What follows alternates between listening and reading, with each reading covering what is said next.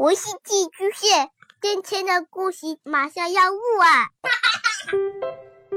孩子的世界充满了色彩和欢乐，用有温度的声音讲你爱听的故事。白羊叔叔和大明的晚安故事。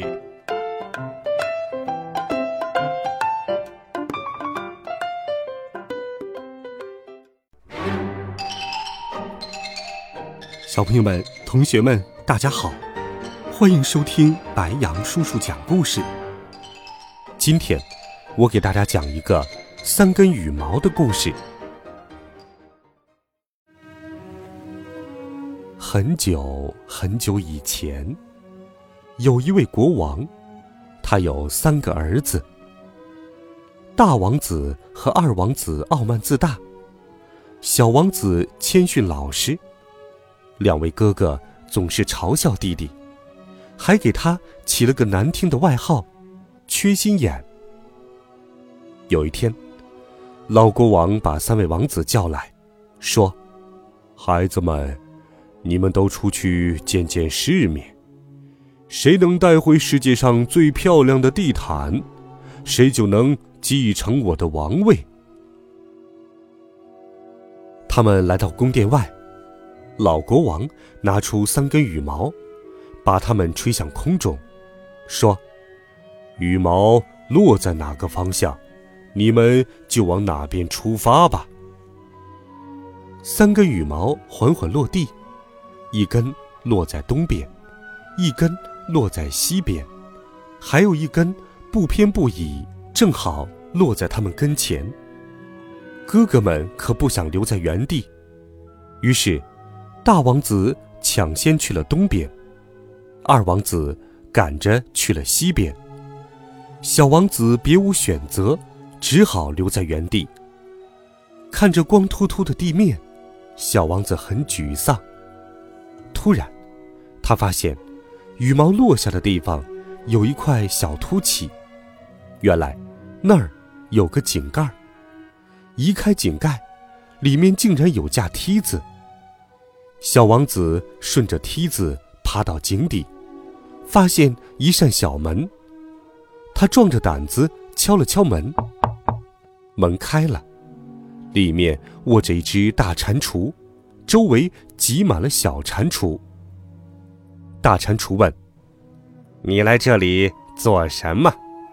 小王子说：“你好，我在寻找世界上最漂亮的地毯。”大蟾蜍点点头，派小蟾蜍取来一个盒子，交给小王子。盒子里装着一块精美绝伦的地毯。小王子从没见过这么漂亮的地毯。哥哥们都觉得弟弟不可能获胜，就各自从牧羊人那里随便买了块地毯。这样的地毯怎么能跟小王子带回来的相比呢？孩子，你太能干了，王位就该属于你。国王高兴地对小王子说：“两个哥哥不乐意了，央求国王再比试一轮。”国王只好答应，说：“这一次，谁能找到世界上最精致的戒指，谁就能继承王位。”说完，他又走到宫殿外。朝空中吹了三根羽毛。这一次，大王子还是往东，二王子向西，小王子仍然留在原地。和上次一样，小王子爬到井底，向大蟾蜍求助。这一次，他又送给小王子一个盒子，里面装着一枚璀璨耀眼的戒指。两个哥哥。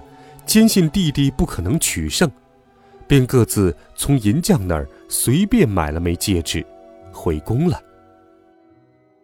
看到小王子带回来的戒指，国王毫不犹豫地说：“孩子，你太出色了，王位必须属于你。”两个哥哥不服气，缠着国王进行第三轮比试。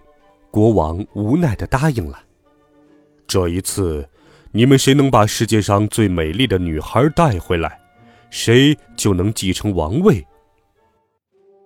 国王又向空中吹了三根羽毛，大王子依然向东，二王子向西，小王子爬到井底。这一次，大蟾蜍送给他一个套着六只小老鼠的空心南瓜。咦，这是什么意思？小王子不明白。你抓一只小蟾蜍放进南瓜里看看，大蟾蜍说。小王子抓了一只小蟾蜍放进南瓜里，奇迹出现了，南瓜瞬间变成一辆马车，六只小老鼠变成六匹骏马，小蟾蜍摇身一变，竟然变成一位美丽、端庄的女孩。小王子牵起女孩的手。和她一起坐着马车回宫了。两位哥哥早已等候多时，自大蒙蔽了他们的心，他们依然低估了缺心眼的弟弟，各自把在路上遇到的第一位农家女孩带回了宫。看到三个女孩，国王一眼就分出高下，就这么定了，小王子将继承我的王位。两个哥哥还是不甘心，死缠烂打的央求父亲进行最后一轮比试。他们要求，在大殿中央吊一个铁环，谁找来的女孩能顺利跳过铁环，谁就是王位继承人。他们暗想，农家女孩身体强壮，跳过铁环轻而易举，而小王子找来的女孩看起来那么娇弱。肯定跳不过去。国王拗不过他俩，只好答应。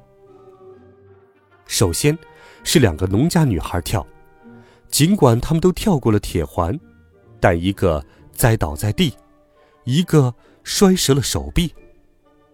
轮到小王子带来的女孩了，只见她纵身一跃，轻盈的跳了过去。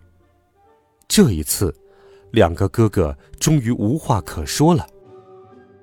国王去世后，小王子继承了王位，从此，他和美丽的女孩过上了幸福美满的生活，他，也成为了一位英明的国王。